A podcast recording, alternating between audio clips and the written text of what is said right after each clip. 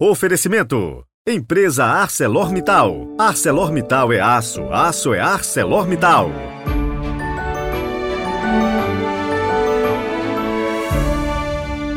Olá, bom dia, boas-vindas a você que por aqui aparece todos os dias me fazendo companhia na meditação da palavra de Deus. Hoje é quinta-feira, 4 de maio de 2023 dia de rezar e agradecer os benfeitores deste podcast, as empresas e as pessoas que gentilmente colaboram para que o Evangelho chegue aí aos seus ouvidos. Quem trabalha na evangelização sabe das dificuldades e desafios enfrentados diariamente, mas seguimos em frente com a sua ajuda e principalmente com as suas orações. Rezemos juntos.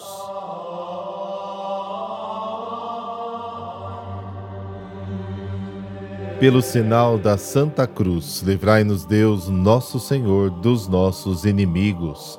Ó Deus, que restaurais a natureza humana, dando-lhe uma dignidade ainda maior, considerai o mistério do vosso amor, conservando para sempre os dons da vossa graça naqueles que renovastes pelo sacramento de uma nova vida.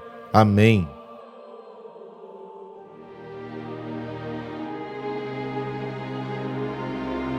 João capítulo 13, versículos de 16 a 20. O Senhor esteja convosco, Ele está no meio de nós. Proclamação do Evangelho de Jesus Cristo segundo João. Glória a vós, Senhor.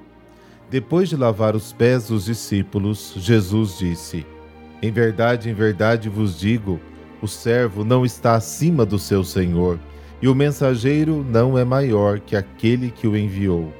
Se sabeis disso e o puserdes em prática, sereis felizes. Eu não falo de vós todos. Eu conheço aqueles que escolhi, mas é preciso que se realize o que está na Escritura: aquele que come o meu pão levantou contra mim o calcanhar. Desde agora vos digo isto, antes de acontecer, a fim de que, quando acontecer, creais que eu sou. Em verdade, em verdade vos digo, quem recebe aquele que eu enviar, me recebe a mim, e quem me recebe, recebe aquele que me enviou. Palavra da salvação. Glória a vós, Senhor.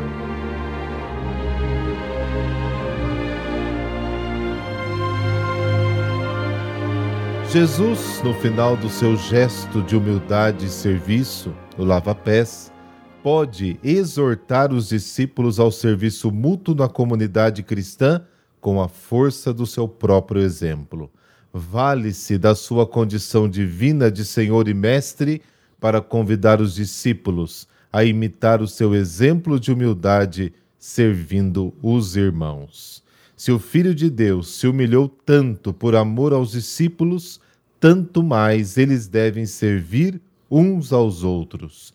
Ele deu o exemplo que seus discípulos devem imitar devem amar uns aos outros como Jesus os amou. João capítulo 13, capítulo 15, e devem oferecer uns aos outros os serviços mais humildes, a imitação de Cristo, que veio para servir.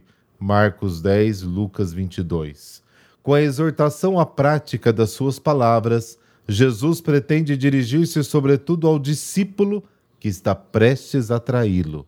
Por isso, ele especifica que não pretende falar de todos os discípulos. De fato, eles, exceto Judas, observaram a palavra de Deus, João 17, e creram no enviado do Pai. Os onze apóstolos fiéis a Cristo foram guardados pelo Filho de Deus, João 15, e o Pai os preservará do maligno. O caso de Judas corresponde, por assim dizer, ao desígnio divino, porque cumpre a Escritura que já havia predito a traição do Messias por um de seus amigos mais próximos. O texto bíblico citado aqui por João é o Salmo 41, versículo 10. A denúncia antecipada do traidor favorece a fé dos discípulos na divindade de Jesus. A passagem termina com uma frase de Jesus que também encontramos nos sinóticos Marcos capítulo 9, versículo 37 e Mateus capítulo 10, versículos 40. Com esta palavra, Jesus proclama que o acolhimento reservado à sua pessoa e aos seus enviados é, na realidade, um acolhimento que se dá ao Pai. Este dito sobre o acolhimento de Jesus provavelmente quer insinuar, por antítese, a gravidade da rejeição de Cristo por parte do traidor. No Evangelho de João, acolher Jesus muitas vezes significa crer nele, aderir à sua pessoa divina. E aí, estamos prontos para acolher Jesus com a nossa fé e a nossa adesão a ele sem reservas? Ou será que ainda temos medo de perder alguma coisa?